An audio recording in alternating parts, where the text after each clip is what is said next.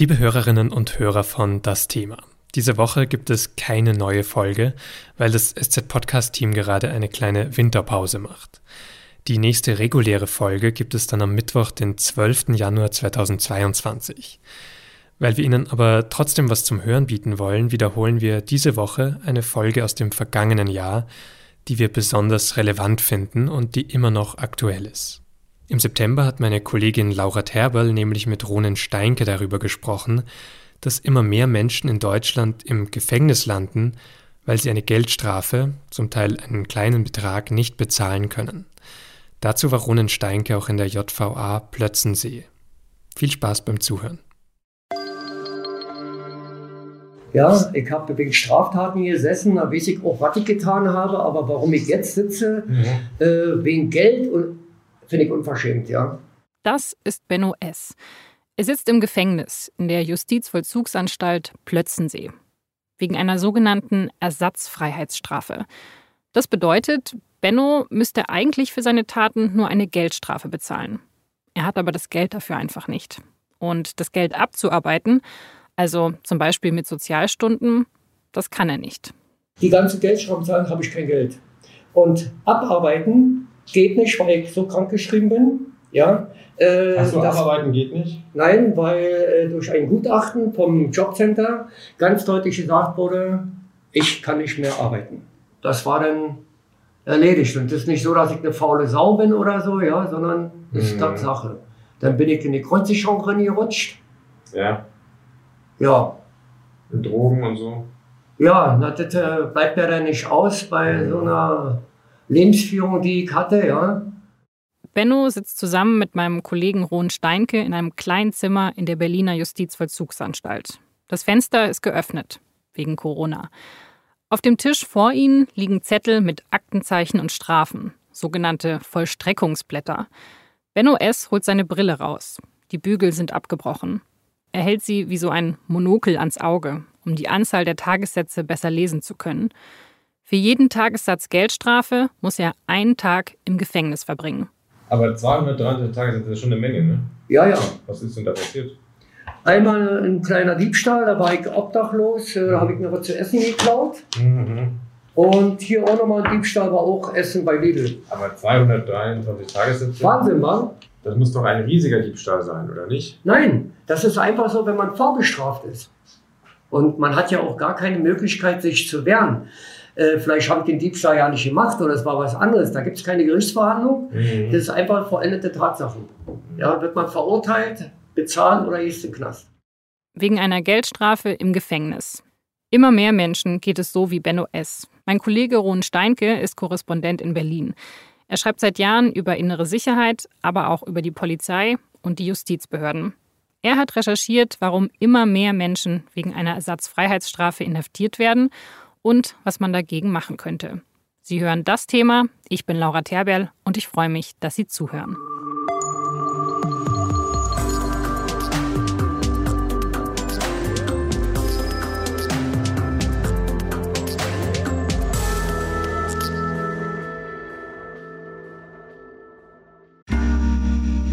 Werbung.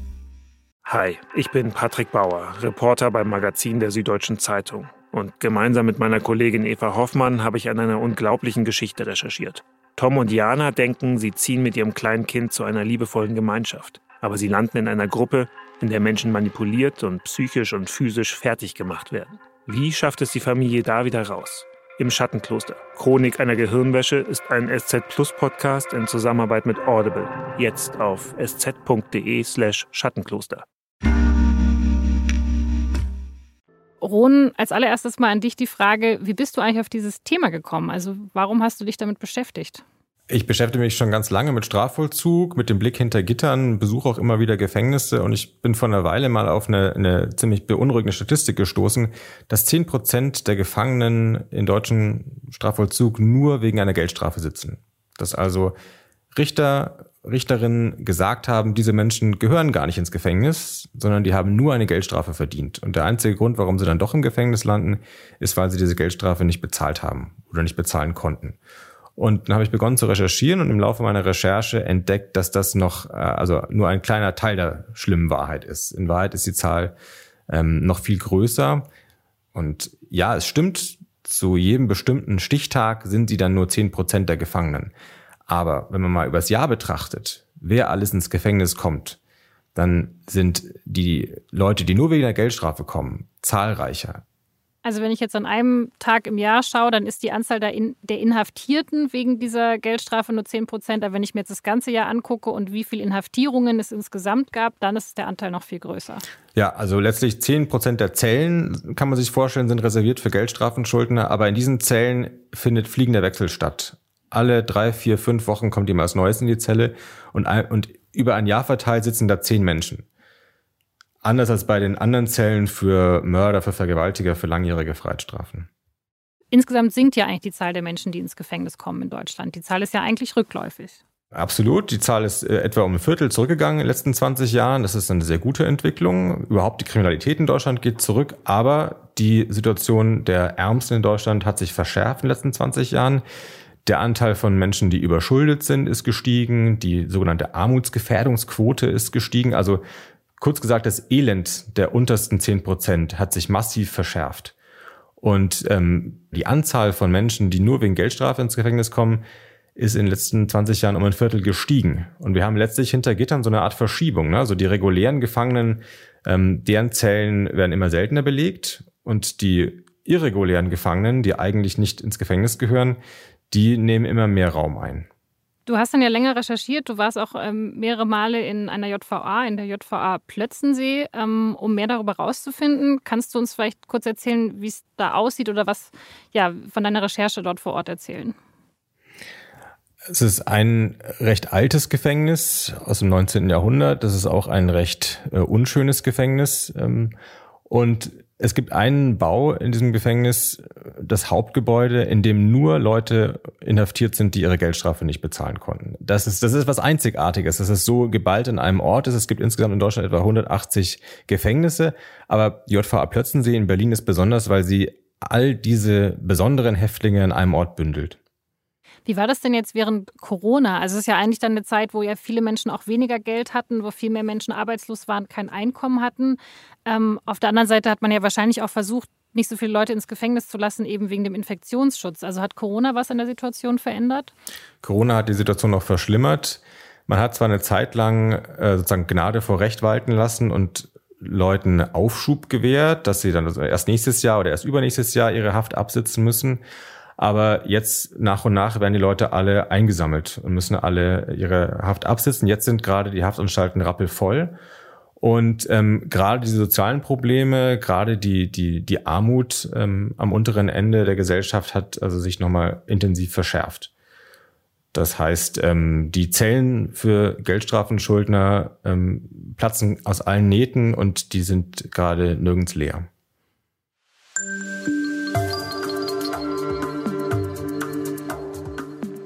100.000 Menschen kommen jedes Jahr ins Gefängnis. Also Jahr für Jahr wird in Deutschland die Bevölkerung einer ganzen Großstadt inhaftiert. Manche davon bleiben länger, aber die meisten von ihnen nur kurz. Und deshalb sind auch nie 100.000 Menschen gleichzeitig inhaftiert, sondern eher so um die 50.000. Eigentlich nimmt die Zahl der Menschen, die ins Gefängnis muss, seit Jahren kontinuierlich ab. Aber bei den Ersatzfreiheitsstrafen sieht es ein bisschen anders aus. Da geht die Zahl der Inhaftierungen kontinuierlich nach oben. Mittlerweile sind nicht bezahlte Geldstrafen der Grund für mehr als die Hälfte der Inhaftierungen in Deutschland. Meistens geht es nur um wenige hundert Euro. Im Durchschnitt um 40 Tagessätze. Also das Einkommen, das dieser Mensch in 40 Tagen verdient. Als man die Ersatzfreiheitsstrafe eingeführt hat, Anfang des 20. Jahrhunderts, da gab es noch sehr selten Leute, die diese Strafen nicht bezahlen konnten. Aber heute ist es anders. Und das merkt man besonders deutlich, wenn man durch die Gänge der JVA Plötzensee geht. Du konntest ja in der JVA auch mit Menschen sprechen, die das betrifft, also die eben diese Ersatzfreiheitsstrafe ableisten. Was haben die dir denn erzählt? Also für was für Sachen sitzen die überhaupt im Gefängnis? Oft geht es um kleine Diebstähle, die Flasche Wodka bei Edeka, die ähm, CDs bei Saturn in jedem fünften Fall geht es nur um Schwarzfahren. Also das ist ja in Deutschland eine Straftat, das Erschleichen von Leistungen. Die wird in aller Regel mit ganz geringen Strafen nur ähm, geahndet, aber auch da gilt, wer seine 100, seine 200, seine 300 Euro nicht abbezahlen kann, der muss auch dafür ins Gefängnis. Du warst ja auch vor Ort, also was hat das denn mit dir gemacht? Also wie fandest du es, in dieses Gefängnis reinzugehen und auch diese Menschen zu treffen? Ich habe Zivildienst gemacht mit ähm, Drogenabhängigen und Obdachlosen und ich habe mich in diese Zeit zurückversetzt gefühlt. Das waren nicht große Verbrecher, die mir irgendwie ähm, Angst gemacht hätten. Das waren nicht Leute, die irgendwie Aggression ausgestrahlt hätten, sondern das waren Leute mit trüben Blick, mit irgendwie ähm, hängenden Schultern, mit äh, allerlei Problemen, auch psychischen Problemen. Auch das hat man da irgendwie gemerkt, wenn man durch den Gang gelaufen ist und an Leuten vorbei das hat eigentlich in mir vor allem Mitleid ausgelöst. Okay, und wie kann man sich das denn vorstellen, wenn diese Menschen ins Gefängnis kommen? Das läuft wahrscheinlich ja dann genauso ab wie bei jedem anderen, der wegen einem Verbrechen ins Gefängnis kommt, oder? Oder unterscheidet sich das bei diesen, bei den Menschen, die für so eine Ersatzfreiheitsstrafe kommen in irgendeiner Hinsicht? Es unterscheidet sich im Grunde nicht. Die werden angeliefert von der Polizei, müssen übrigens für diese Anlieferung 120 Euro bezahlen, also wie so ein ganz teures Taxi. Das kommt dann nochmal zu ihren Schulden dazu. Die sind dann an so einem Art Check-in-Schalter im Gefängnis, wo sie also ihre Wertsachen abgeben müssen, ihren Ausweis abgeben müssen, wo sie Gefängniskleidung überreicht bekommen. Und dann bietet man ihnen an, sie können noch mal jemand anrufen, ob er vielleicht äh, ihnen Geld geben kann. Aus der Familie, aus dem Freundeskreis. Ein paar hundert Euro genügen ja schon meist, äh, um sich komplett die, die Haft zu ersparen. Und dann sind es aber oft sehr traurige Momente, weil dann die Leute offen sagen, ich weiß niemanden entweder ich habe niemanden, den ich fragen kann, oder ich habe auch, ja, all die, die ich fragen könnte, haben auch kein Geld. Ja, letztendlich sind die Leute halt immer darauf angewiesen, dass es irgendjemand im Umfeld gibt, der sich kümmert. Und wenn es halt diese Person nicht gibt, dann, dann sind sie halt allein. So muss man es, glaube ich, sagen, ja. Also Immer am Anfang des Monats kommen zur Kasse bei der Justizvollzugsanstalt Plötzensee Familienangehörige, um Leute auszulösen. Vor allem wurde mir gesagt, ziemlich viele Großmütter, die ihre, ihre Enkel auslösen. Und warum kommen die immer zum Anfang des Monats? Weil da die Rente ausgezahlt wird. Da trägt also Oma ihre Rente ins Gefängnis, um jemand auszulösen, aber traurigerweise geschieht das auch immer seltener. Vielleicht weil die Familien weniger zusammenhalten als früher oder vielleicht weil auch die Omas immer weniger Geld haben. Okay, und wieso gibt es dafür dann keine andere Lösung als diese Geldstrafe? Also dass man sagt, okay, ähm, diese Menschen, die, also die haben Verbrechen begangen, das muss man natürlich irgendwie ahnden, aber es ist eigentlich nicht groß genug für eine Gefängnisstrafe. Geld haben sie aber keins. Ja, ähm, also da muss es doch noch eine andere Lösung für geben. Absolut, also vielleicht einmal kurz Verbrechen ist schon ein ganz schön hartes Wort. Verbrechen, das meint in, im, im Sprachgebrauch so Vergewaltigung, Gewalt, äh, Tötungsdelikte, sowas. Darum geht's hier überhaupt nicht. Also es geht hier, weil das sind ja alles Dinge, die mit einer richtigen Freiheitsstrafe geahndet werden. Hier geht's eigentlich durch die Bank um kleine Vergehen. Diebstahl, ähm, Beleidigung ja, im Straßenverkehr oder Schwarzfahren, solche Dinge. Ja, es gibt die Möglichkeit, dass man Sozialstunden ableistet, dass man seine Geldstrafe abarbeitet. Das ist natürlich auch im Interesse des Staates, denn für den ist das ja auch eigentlich eine absurde Veranstaltung. Deswegen, es gibt Angebote, die heißen zum Beispiel Schwitzen statt Sitzen. Das heißt, dass man also ein paar Stunden äh, in einer Parkanlage irgendwie äh, Laub zusammenkehrt oder sonstige ähm, gemeinnützige Arbeit ableistet. Aber das klingt erstmal so einfach. Ja, für mich wäre das auch kein Problem, vielleicht im Park zu arbeiten, aber es gibt Menschen mit schwerer Behinderung, es gibt Menschen mit psychischen Problemen, mit äh, schwerer Drogensucht, für die ist es gar nicht zu leisten. Und für, manchmal, für manche von denen ist es auch ärztlich verboten, äh, mehrere Stunden am Tag draußen körperliche Arbeit zu leisten. Also diese, dieses Angebot können viele gar nicht wahrnehmen. Okay, aber wenn jemand quasi körperlich nicht in der Lage ist, vielleicht auch wegen Suchtproblemen, ähm, mehrere Stunden zu arbeiten, also ich weiß nicht, ob dann halt ein Gefängnis dann der richtige Ort stattdessen für diese Menschen ist. Ja, das würde ich mit einem klaren Nein beantworten. Das Gefängnis macht die Probleme dieser Menschen schlimmer. Ja, dieses ähm, ganze Programm äh, hinter dicke Eisentüren gesperrt zu werden, nur so und so viele Stunden am Tag raus zu dürfen, also das löst überhaupt gar keine Probleme. Zumal im normalen Strafvollzug, wo Leute vielleicht für mehrere Jahre sind, kann man über Therapie oder über ähm, Ausbildung nachdenken. Aber in den wenigen Wochen, wo jemand Ersatzfreiheitsstrafe sitzt, ist dafür überhaupt keine Zeit. Das heißt, die Gefängnisse machen den Leuten, die wegen Geldstrafen kommen, noch nicht einmal das Angebot, dass sie in der Zeit, die sie da absitzen, irgendwie an sich arbeiten können. Die werden dann nur verwahrt. Die werden einfach weggesperrt und ein paar Wochen später wieder rausgelassen, ohne dass irgendetwas besser geworden ist. Und im Gegenteil, oft sind dann die sozialen Probleme, die Leute haben, noch viel größer, weil vielleicht die letzten Kontakte ähm, auch noch irgendwie kaputt gemacht werden. Okay, also das heißt, wenn jemand irgendwie wegen Drogensucht das nicht bezahlen kann oder Beschaffungskriminalität, der bekommt da gar keine Hilfe. Also das Einzige, wo ich dachte, okay, vielleicht ist es für die gar nicht so schlecht, ist jetzt zum Beispiel für, Obdachlose, also die halt gar nicht wissen, wo sie hin können. Also könnte man dann nicht vielleicht sogar sagen, für die ist das gar nicht so schlecht, dann haben sie wenigstens ein Dach über dem Kopf. Aber es klingt, es klingt schon zynisch, wenn ich so sage, aber ist ja vielleicht so. Also das gibt's. Ich habe mich ähm, mit mehreren ähm, Gefangenen in JVA Plötzensee unterhalten, die obdachlos sind. Und einer hat auch gesagt, dass er letztlich das als geringeres Übel betrachtet, im Winter ins Gefängnis zu gehen. Das gibt's immer wieder, dass Obdachlose wissen, sie haben mehrere Strafen offen und dann lassen sie sich im November oder Dezember absichtlich erwischen, um ein paar Wochen ähm, ja nicht die Kälte äh, erdulden zu müssen. Und es gibt auch Leute in der Politik oder in der Justiz, die sagen, naja, guck mal an, das ist doch ein Zeichen dafür, dass das ganze System gar nicht nur schlecht ist. Aber ich würde sagen, nein, das im Gegenteil, das ist eigentlich noch viel schlimmer. Wenn es so ist in unserer Gesellschaft, dass Obdachlose ja für sich als beste Möglichkeit es ansehen, hinter Gitter zu gehen, damit sie nicht erfrieren oder hungern im Winter, dann müssen wir als Gesellschaft eigentlich mal die Luft anhalten und fragen, wie wir das Leben für die Ärmsten eingerichtet haben, dass das die Idee ist, auf die die kommen. Was hat dich denn bei deiner Recherche am meisten schockiert, also auch als du jetzt vor Ort warst im Gefängnis?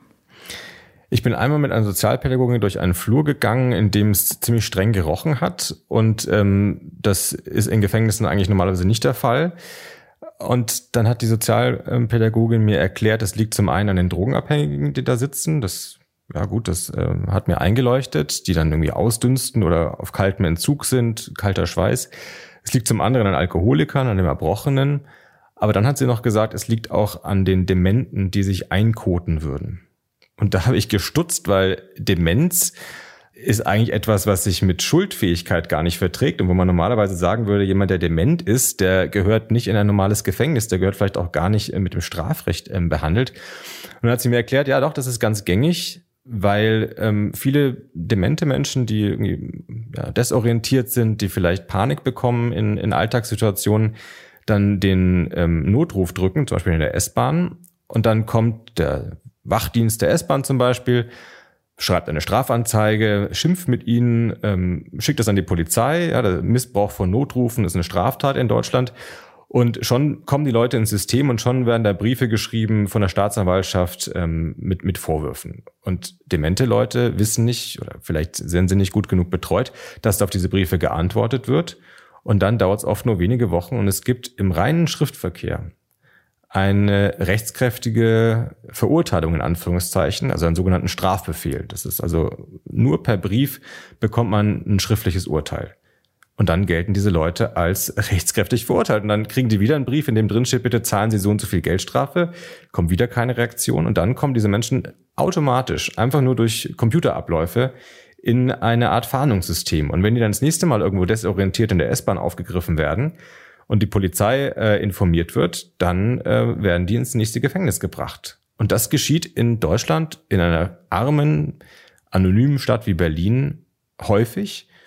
Die kommen dann an, zum Beispiel in der JVA Plötzensee, in diesem Gefängnis, und dann haben die Sozialarbeiterinnen ja die große Not, erstmal rumzutelefonieren mit Behörden und dieses Problem irgendwie zu lösen, die Leute da irgendwie wieder rauszubekommen. Aber erstmal sitzen die dann ein paar Tage oder Wochen.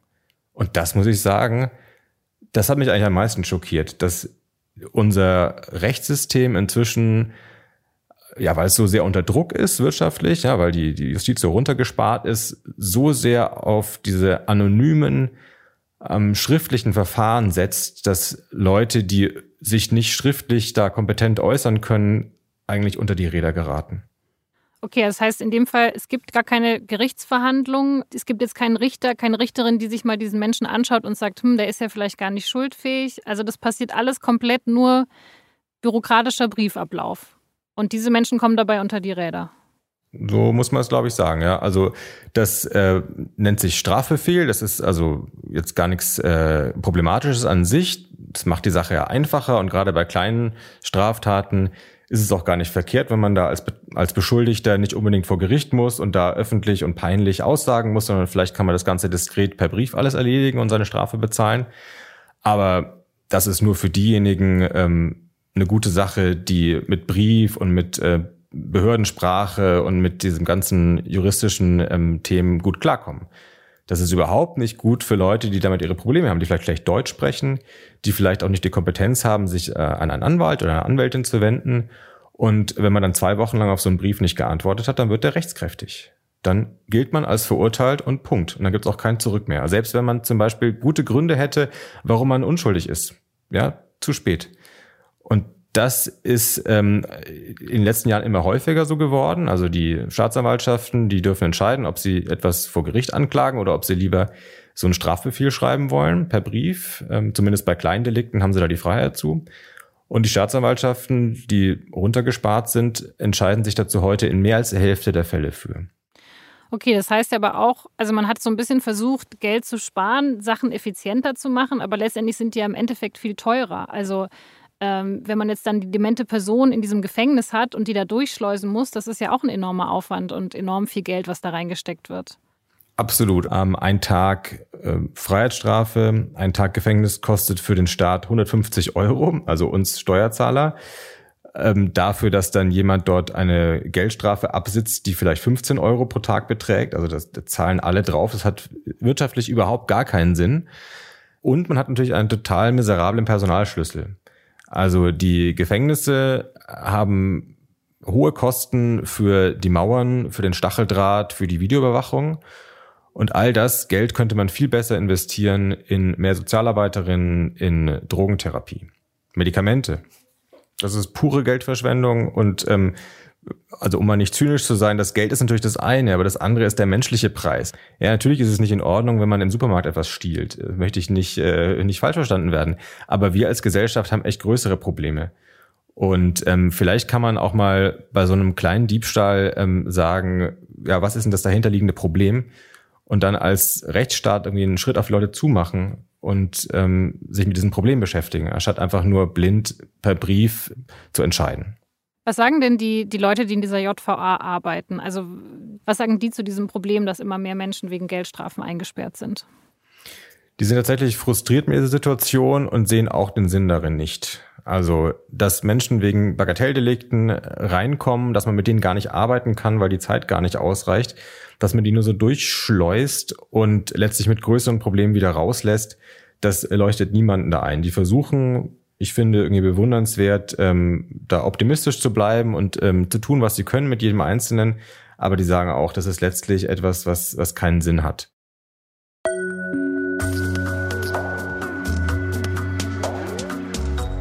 Viele der Menschen, die in die JVA Plötzensee kommen, weil sie ihre Geldstrafe nicht bezahlen können, sind Sozialhilfeempfänger. Viele davon sind auch obdachlos oder drogenabhängig. Und für die ist die Haft am Anfang besonders schlimm. Wenn sie Drogenabhängige haben, dass die hier nachts, dass die hier nachts äh, äh, halt einen kalten Entzug machen. Mit all den Konsequenzen, die sie aus, aus Filmen ähm, kennen, äh, also mit Schreien. Und das ist immer ähm, ist nicht nur arbeitsmäßig belastend, sondern ist natürlich auch für die anderen Gefangenen belastend. Das ist der Sicherheitschef der Anstalt. Ein großer Mann mit einem netten Lächeln und auffallend weißen Sneakern. Er steht zusammen mit meinem Kollegen Rohn Steinke draußen vor dem Krankenbau, einem großen Backsteingebäude. Hier werden die Häftlinge untersucht und behandelt. Das Problem ist, ein Freiheitsentzug hört sich für jemanden, der, der außen womöglich auch noch geschädigt ist, äh, das ist ja wohl das Mindeste. Also da sind die Leute ja kräftig dabei. Aber einen Freiheitsentzug zu erleben, das erleben wir hier, die hier arbeiten, äh, jeden Tag, das ist ähm, die erste Zeit, ist das schon Hardcore. Weil das einfach, äh, man hat sein Leben nicht mehr in der Hand, sondern andere bestimmen, wann ich aufstehe, wann Essenszeiten sind, äh, wann ich zur Arbeit muss, womöglich auch noch, äh, was ich arbeiten muss, weil es gibt ja nicht so viele Möglichkeiten. Den Freiheitsentzug dann so zu erleben und ähm, so dabei zu sein ähm, und mitzu, mitzubekommen, wie Menschen damit umgehen. Ähm, das kann schon ziemlich heftig sein. Mhm. Während die beiden sprechen, kommt eine Anstaltsärztin vorbei, die man schon von weitem erkennt an ihrem weißen Kittel. Sie hat viel zu tun und auch nur wenig Zeit. Aber für ein Gespräch über ihre Patienten bleibt sie dann doch noch kurz stehen.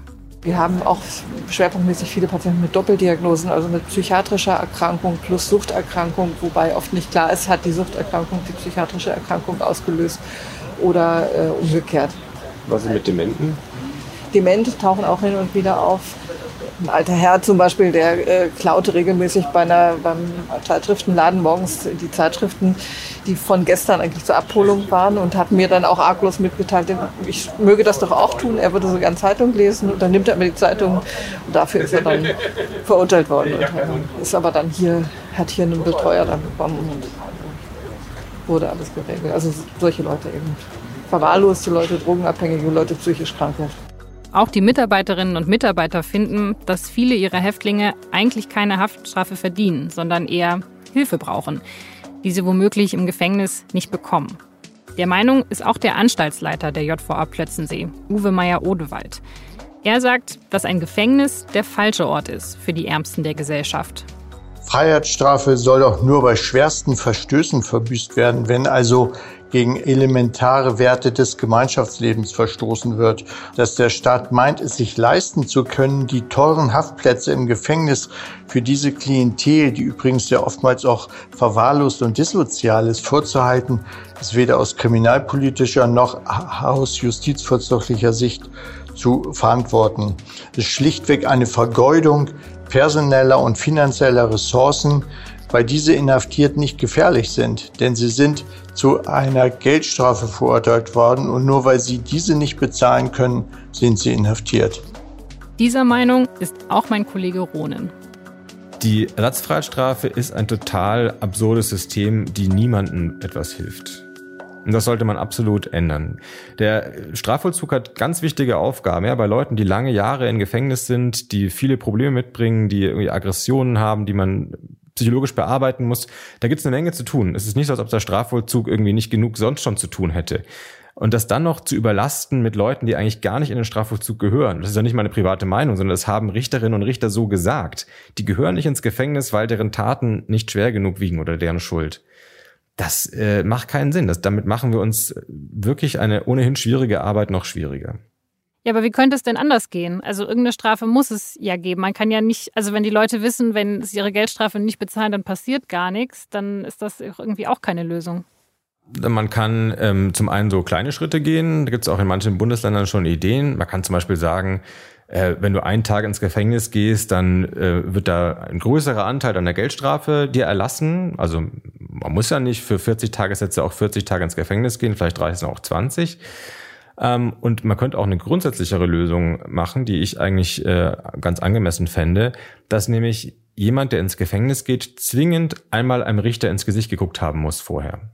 Es kann nicht sein, dass sowas rein im Schriftverkehr abläuft und dass nie eine Richterin oder ein Richter jemanden zu Gesicht bekommen hat und sich ein Bild machen konnte von der Person, von deren Problemen, vielleicht auch von deren Krankheit, bevor die ins, äh, Gefängnis gehen. Ähm, in den USA beispielsweise, wo es auch das Prinzip gibt, wenn du nicht zahlst, musst du in Haft. Da ist vorgeschrieben, dass man immer noch mal vor einen Richter oder eine Richterin kommt. Und dann fällt in aller Regel auf, aha, das wahre Problem ist, der Mensch hat gar nicht mitbekommen, was er für Briefe äh, erhalten hat oder äh, der oder die kann gar nicht arbeiten oder der oder die konnte äh, gar nichts dafür. Ähm, und all solche Dinge werden erst dann richtig seriös aufgeklärt, wenn sich ein Richter oder eine Richterin dafür Zeit nimmt. Okay, das sind ja schon mal so ein paar konstruktive Ansätze, aber du hast ja vorher schon erwähnt, dass ja viele Leute auch diese Ersatzfreiheitsstrafe ableisten müssen wegen Schwarzfahren. Also, dass das echt ein häufiger Grund ist, dass die Leute eine Geldstrafe bekommen, die sie dann nicht bezahlen können. Wäre das dann nicht eine Möglichkeit, dass man da vielleicht was ändert? Also, dass man sagt, okay, für Schwarzfahren wird man einfach nicht mehr juristisch belangt und überlegt sich da eine andere Strafe? Absolut. Also das Fahren ohne Fahrschein sollte schon längst entkriminalisiert werden, aus meiner Sicht. Wenn man mit dem Auto irgendwo falsch parkt, dann ist es auch äh, verboten und man muss auch eine Strafe bezahlen, aber es ist kein Fall für die Justiz. Die Staatsanwaltschaft wird dann nicht auf den Plan gerufen, man bekommt nicht ins Gefängnis für. Und genauso könnten wir es als Gesellschaft auch ertragen, wenn äh, Fahren ohne Fahrschein in der U-Bahn äh, nur von der Verkehrsgesellschaft verfolgt würde mit dem 60 Euro, den man dann bezahlen muss. Da braucht es auch nicht unbedingt Justiz, die eingeschaltet wird. Ich habe in dem Gefängnis erzählt bekommen, wie einmal, ähm, ja, wie so ein, ein Wunder des Himmels die ähm, Rechenanlage des äh, Berliner Verkehrsbetriebs ausgefallen ist und mal drei Monate lang keine Strafanzeigen verarbeitet werden konnten. Und plötzlich leeren sich im Gefängnis die Zellen. Und plötzlich ähm, kommen weniger Leute in, ins Gefängnis. Und ich glaube, das zeigt doch die Absurdität. Also ähm, Schwarzfahren ist natürlich nicht richtig ähm, und sollte man nicht machen, aber es geht um ja, Fahrscheine für 2,80 Euro, 3,90 Euro. Das ist nicht etwas, wo man das schärfste Schwert des Staates, das Strafrecht verbraucht. Ja, obwohl, also wenn ich jetzt meine Geldstrafe wegen Falschparken nicht bezahle, dann muss ich ja vielleicht auch ins Gefängnis. Oder nicht? Dann kommt im schlimmsten Fall eine Pfändung. Dann kommt jemanden vom äh, ein Gerichtsvollzieher mit dem Kuckuck und äh, wird bei dir zu Hause deine, deine teure CD-Sammlung vielleicht mitnehmen. Aber es kommt niemand, der dich verhaftet und ins Gefängnis bringt. Und wieso gibt es die Pfändung nicht bei den anderen Geldstrafen, bei den Tagessätzen? Ist nicht vorgesehen. Das Prinzip ist bei einer Geldstrafe, ähm, dass man selber gucken muss, wie man die bezahlt. Und wenn nicht rechtzeitig die Überweisung aufs Konto der Justiz eingeht, dann gibt es nur eine Antwort und die lautet Ersatzfreiheitsstrafe. Dann gibt es nur noch die Möglichkeit, ähm, im Prinzip schwitzen statt sitzen, Sozialarbeit zu leisten, aber es gibt da keine anderen Möglichkeiten. Die Justiz macht sich diese Mühe nicht mehr mit dir. Die kommt nicht zu dir, klopft an deiner Tür, fragt, wie geht's, äh, können wir mal gucken, ob du nicht irgendwelche Wertsachen hast, die man verpfänden könnte. Diesen Aufwand macht man sich dann nicht mehr bei äh, Straftätern.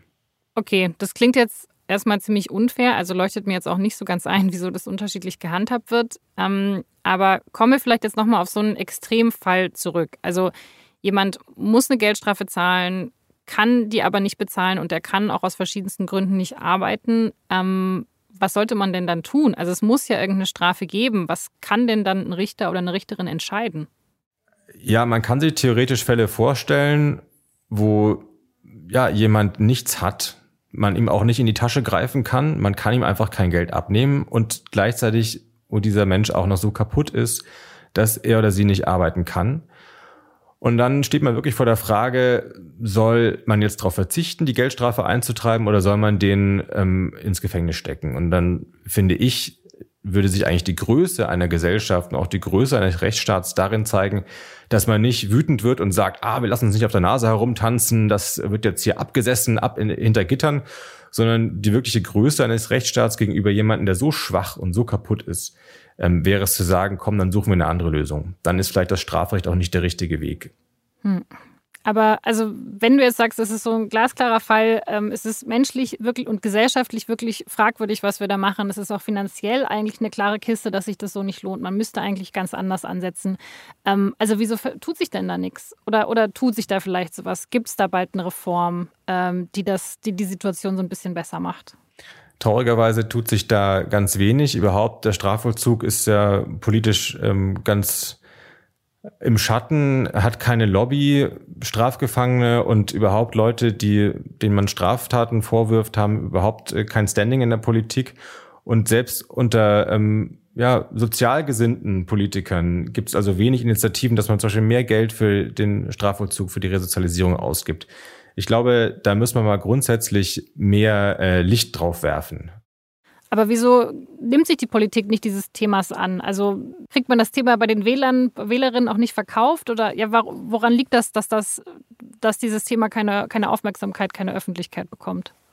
Ich glaube, wenn die Leute hören Strafgefangene, dann haben viele ein Bild von Schwerverbrechern vor Augen.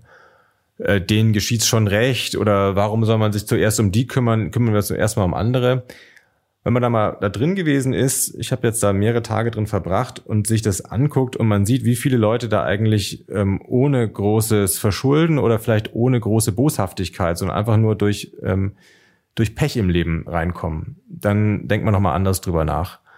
Also ähm, der Strafvollzug beschäftigt sich zu einem ganz geringen Teil mit wirklichen Gewalttätern und zu einem ganz großen Teil mit Leuten, die aus bitterer Not, ja, sei es irgendwie Beschaffungsdruck bei Sucht, oder ähm, sei es eine andere Form von Not, die aus bitterer Not eine Kleinigkeit klauen.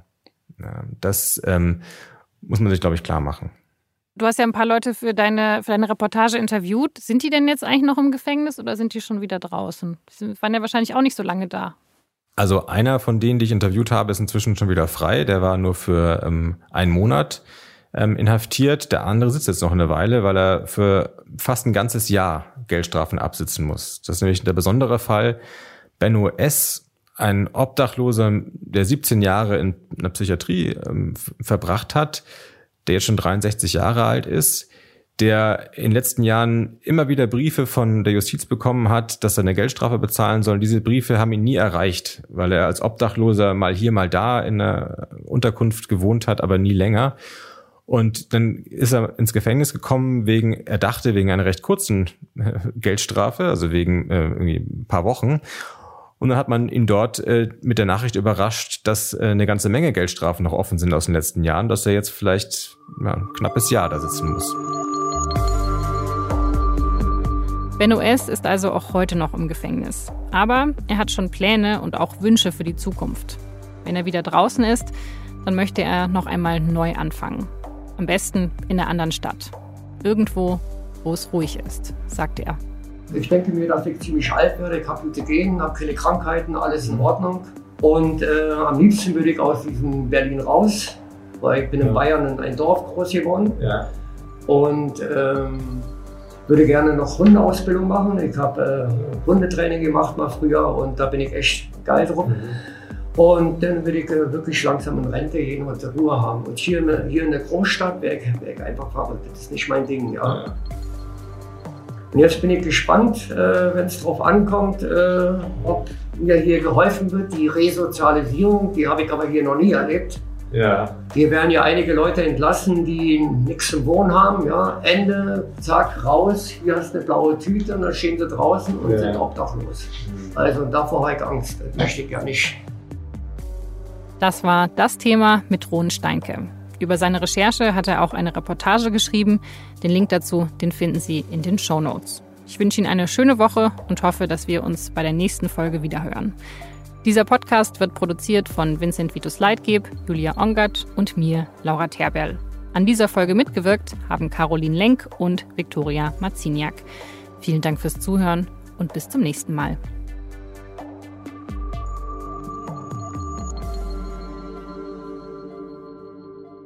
Das war eine Folge von Das Thema, die wir zuerst im September 2021 veröffentlicht haben. Die nächste reguläre Folge erscheint am 12. Januar 2022. Vielen Dank fürs Zuhören und bis dahin.